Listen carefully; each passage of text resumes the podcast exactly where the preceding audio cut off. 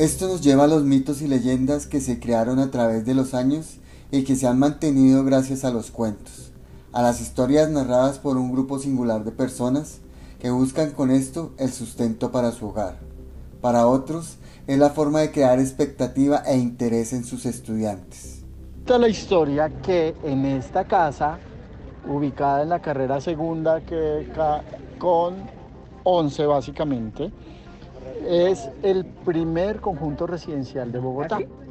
Este es el primer conjunto residencial de Bogotá. Lo interesante de este conjunto residencial es, obviamente, si ustedes lo observan, es que, pues, para su época era, pues, un multifamiliar, básicamente un, multifamiliar. Ese multifamiliar tiene su historia de fantasmita.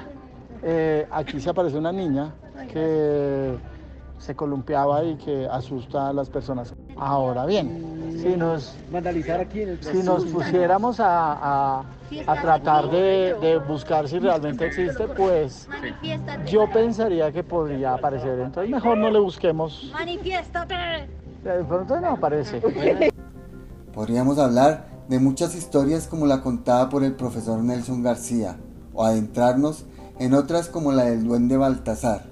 Cuenta su historia que fue un bebé oculto por su madre durante su embarazo y que al nacer lo tiró en un pozo de agua que tenía en el centro de su casa y que desembocaba en el río San Francisco. Baltasar aparecía de vez en cuando. Le gustaba jugar con los hijos de los comensales que llegaban al restaurante que funcionaba en esa casa tiempo después.